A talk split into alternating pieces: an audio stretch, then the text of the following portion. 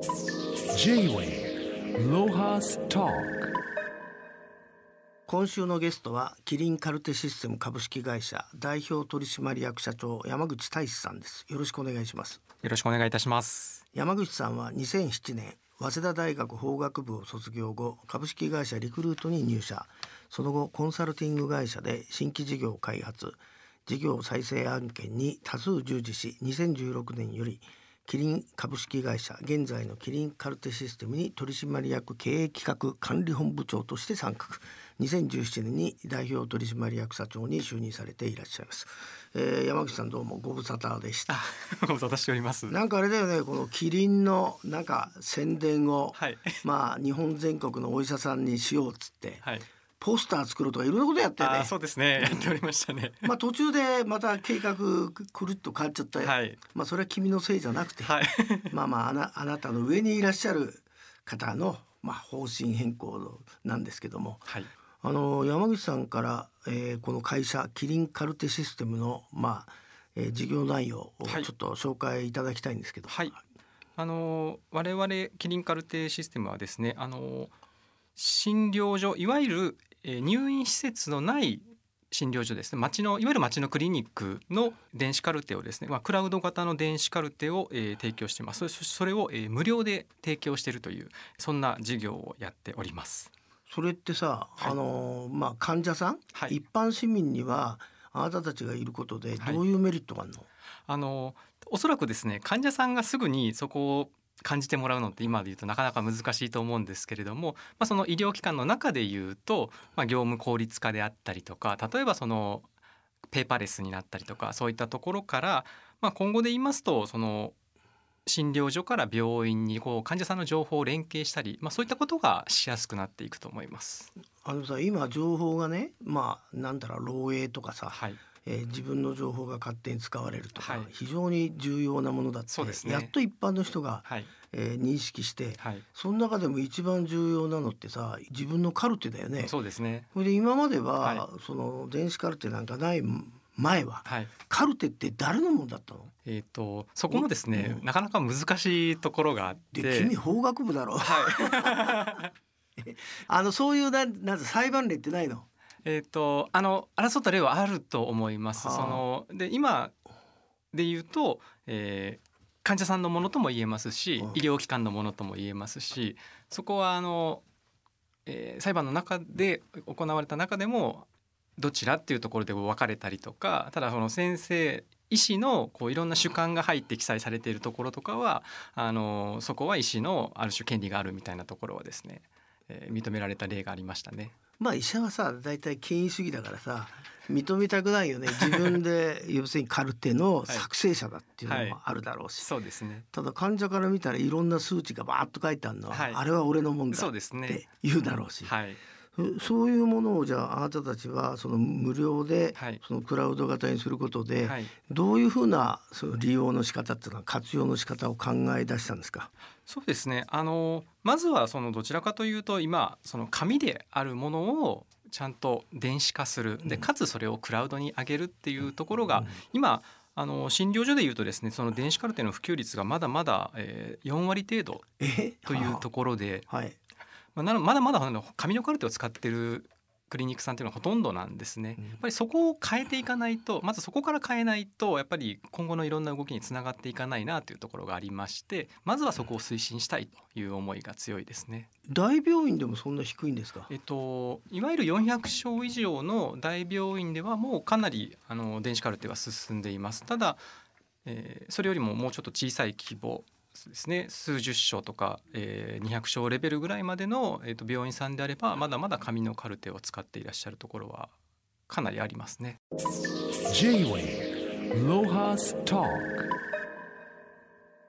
あのその電子カルテ特にあのクラウド型の電子カルテの、はいえー、と普及率が低い要因は何だと思ってらっしゃるんですか？そうですねあの大きくまあ2つぐらいあるかなと思ってます。まあ、一番はコストの問題ですね。まずそのそのクラウドっていうところは一旦置いといてその電子カルテ自体がですねあのかなりやっぱ高額になってます。まあ、特にその10年20年ぐらいの単位で考えると、まあ、投資額としてまあ1500万から2000万円ぐらいかかる投資になってきますのでそういう意味でそのいわゆる一般的なクリニックさんが、えー導入するにはかなりそのハードルがコスト面でのハードルが高くなってるっていうところが、まあ、一番大きな理由だなというふうに思ってます。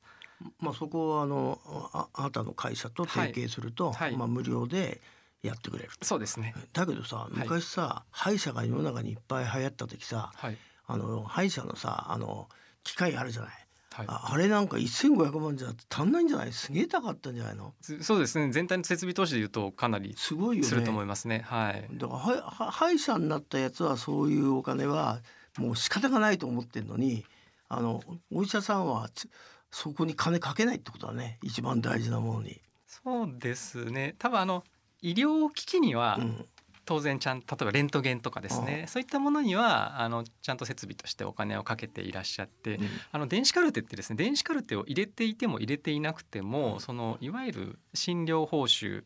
的にはですね変わらないのでなるほど。そういう意味で何かあの利益を生み出すものではないというか、まあ、例えばレントゲンとかはそれがないと診療ができないとかそういったものだと思うんですけれども、まあ、そうじゃないという多分位置づけに電子カルテはなりますので、えーそういったところでその導入がなかなか進まないっていうところはあると思いますね。J-Way Lohas Talk.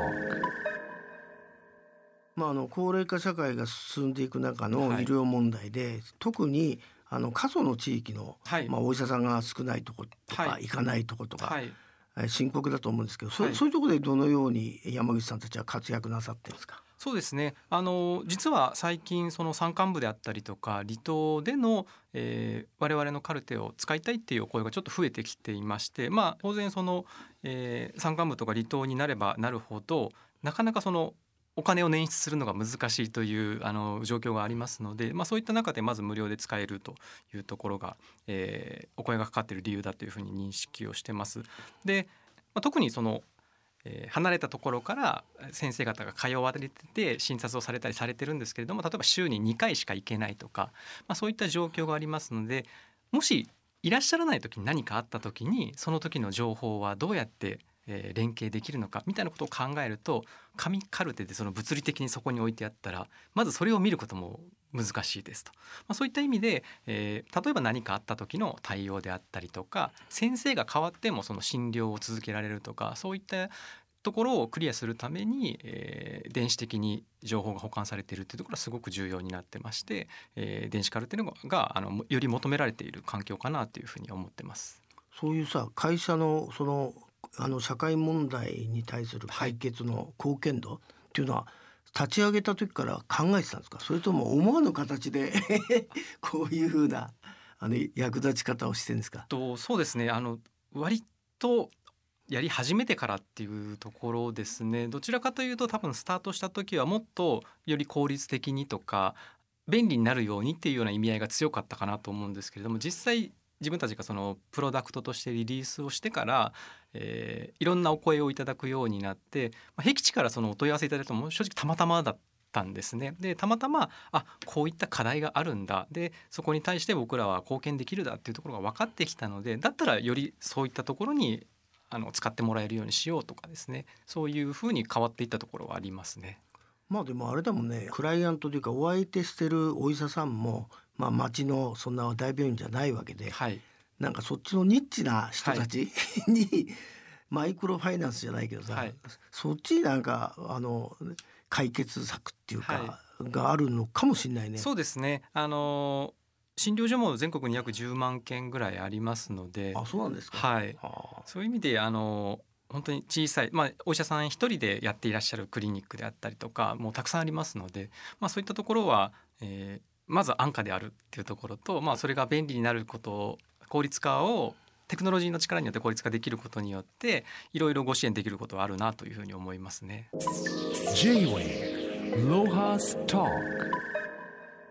でもまあ山口さんはまあ季節してこういうふうなはい。領域の仕事をしてるんで、はい。あの現場のそういう医療問題点って随分気が付いたと思うんですけど、はい。あのどどうですか？あの改善されつつあるのかそれとももっとひどくなってんのかそれをちょっと教え教えていただきたいんですけど。あの特にその診療所で言いますと、まあ、現時点で言うと例えば電子カルテを導入してもですね例えばそのパソコンの操作に慣れていない先生がたくさんいらっしゃったりとかそうするとより時間がかかったりとかあの効率化をするために電子カルテを入れたのによりあの時間がかかってしまうとかですねそういったことが起きているのも、まあ、事実だと思います。まあ、そういう意味で、えー例えば今後で言うと音声で入力であったり、まあ喋ったことがそのままこうカルテに入力されていくとかそういったことも含めて、えーまだまだ僕らができることもたくさんあるなということは思っておりますね。まああのなんだろうでまあ医療のこの現場ってさ、はいまあ、えーインターネットだからアメリカが一番進んでんだと思うんだけどさ、はいアメリカの医療現場におけるこういうなんか電子カルテの事例って知ってたら教えてもらいたいんですけど。そうですねあのもともと我々がその無料で電子カルテを、えー使ってもらおうっていうところは実はそのアメリカでもそういった例があったっていうところがもともときっかけにありましていいわゆるそのアメリカのクリニック向けに、えー電子カルテを無料で出して、まあ、アメリカはまた日本と法規制が違うのでいわゆるそのカルテ上に広告が出るへモデルなんですね。で日本ではなかなかそういった形で広告を出すのは難しいので違う形での収益化っていうのを考えないといけないんですけれども、まあ、いわゆるそういった、まあ、メディアではないですけれども広告モデルで、えーカルテを使ってもらおうっていうのがもともとアメリカであったっていうところに倣って実はビジネスを始めてます。でもあれだよねどうせ規制緩和でさ、はい。だんだんアメリカと同じようなはい。方向に行くわけだから、そうですね、まあスタートは早いだけ君たちはまあ勝機があると思うんですけど、いはい。J-Way Lohas Talk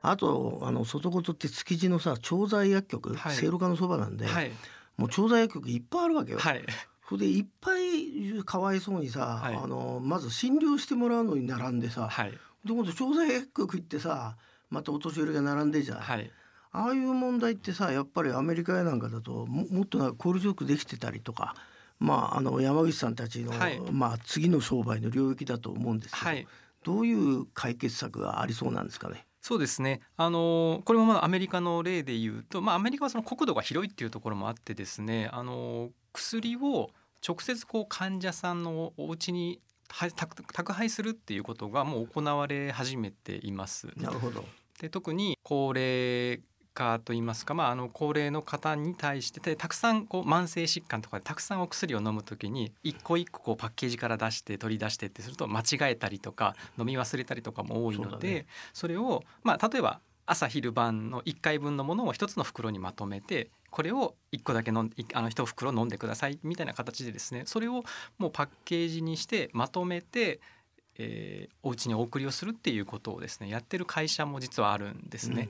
で、まあ、そういった例があって、まあ、日本もおそらくそういった世界になっていくだろうというふうに思っていますので、まあ、我々その医療に関わる、えーシステムの開発をやっていますし、まあ、そこの延長線上でそういったその薬をより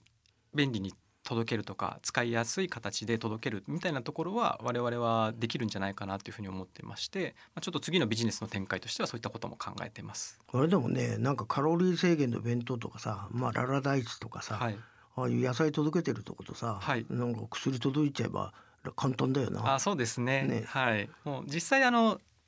生協さんとかもそうかもしれないですけれども、うん。直接お客さんのご自宅まで行かれている方、まあ、宅配事業者さんもそうだと思うんですけれどもそういった方々ってたくさんいらっしゃるので、まあ、そういった方との取り組み一緒の取りやれる取り組みも含めてなんか事業は作れるんじゃないかなっていうことは考えてますね。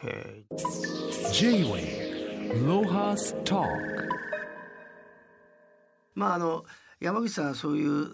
医療の最先端とか、はい。テクノロジー AI の活躍でこれからどう世の中が進化していくかを常にウォッチなさってると思うんですけど、はい。まあ、山口さんのあの今後はどうなると思ってらっしゃるんですかね？医療のあり方っていうのかな？はい、なんかこうテクノロジーがこう進んでいったり AI が進んでいくと例えばその問診とか診察もなんか全部 AI がやってくれるんじゃないかみたいなお話ってあると思うんですけれどもやっぱりその医療は医療としてこの対面でこう向き合うことであったりとかその温かさみたいなところってやっぱりなくなってはならないものだというふうに思ってまして、まあ、そういったところに時間をちゃんと避けるためにうまくテクノロジーを使うえ AI を使うみたいなところがすごく重要だと思ってましてやっぱりそこの切り分けといいますかまずやっぱりそこが必要なんじゃないかなというところで、えー、医師が提供できる価値例えば薬剤師が提供できる価値みたいなところにちゃんとそこを発揮できるためにテクノロジーを使うっていうような形が、えー、僕らとして貢献していかなければいけないところじゃないかなと思ってますね。なんかさすがリクルート出身でさ優等生のような答えで面白くないんだけど あの山口さんさ、はい、あれだよね。あ子育てでもうイクメンの走りだって聞いたんだけどさ。ねそういう時ってさ、はい、奥さんとどうやって折り付けて時間を決めてたの？えー、っとですねもうあのどっちが何をやるっていうところは、まあ、妻も忙しいんだよね。結構忙しく働いてましたので、ね、そういうのって何？ある日突然さ、はい、君が切り出したの？僕も手伝おうかとか違うの？いやもうなんかもう最初から奥さんの方から言ってきたいや多分ですね、うん、どっちが言ったもなく、うん、ここはもう私がやるね。こっちはあなたねみたいなところの切り分けが、まあお互い得意不得意もあるので、とかまあ私は夜はなかなか行けなかったりとか、お迎えには行けなかったりとかはしたので、まあ朝は私が連れて行くとか。そんな感じで なんか自然と切り分けられてった感じがしますね。ああとさ家事で大事な料理とさ、はい、洗濯と掃除がじゃん、はい、それはどうやって分けたの？それもですね、うん、多分得意不得意な、まあ、料理はもともとは自分でも結構やってたんですけど、えー、結婚してから子供ができてからほほぼ何もしなくなりましたね。洗濯とかは割とやってます。はい。掃除も割とやってます。あそう。はい。J-Way. ロハスターそれでこういう山口さんたちみたいにさ、はい、一番のそういうなんとなお国がなかなかやんなきゃいけなくて手が届いてないとこにあなたたちは偶然あの向き合い出しちゃってんだけどさ、はい、そうするとあれなの、えー、厚生労働省とかさ、はい、そういうところの役所の人とさ、はい、会ったりっていう機会も増えてんですか？あのそうですね。増えてきましたね、そういった機会は。でどうですか？そのそういう役所の人たちは、はい、あのそういう今今までのでかい病院対策よりこういう困ってる人たちの方が本当本来は重要じゃん。そっちにはあれですかちゃんと時間と金を割こうとしてる雰囲気あるんですか？そうですね。あの、まあ、先ほどその診療所で10万件あると言いましたけれども、まあ、特にその地方とか地域の医療を支えている先生方医療従事者の方々やっぱたくさんいらっしゃるので、まあ、そこに当然大きな病院はあるんですけれども、まあ、そこだけでは完結しないといいますか。でどんどん今、えーとあまりこう入院の日数を長くさせないでどんどんこう家に帰ってもらってこう在宅でこうえー、患者さんを見ていこうっていう流れになってますのでそうなってくるとやっぱりその病院だけでは見切れないところとか、えー、医療従事者、まあ、ケアマネの方とかそういった方々も含めて、えー、地域でこうケアしていこうというところが必要になってきますので、まあ、そこはもうある種国を挙げてそういうふうにしていこうっていうところは大きく感じますね。まあね外事でもね、はい、あれだけ地域の活性化とかやってるけど、はい、あんまり医療って取り上げてなかったんで、はい、まあ大事なことかもしれないね、一番のね、うん、そうですね。まあまああのこれからもどうぞあの思わぬ展開でそういう仕事をなさってるとは思うんですけど、はい、まあでもあの社会問題の解決ってのは気持ちのいいことだからね、はい、あぜひ頑張ってください、はい、今日はどうもありがとうございました。ありがとうございます。J-Way Loha's Talk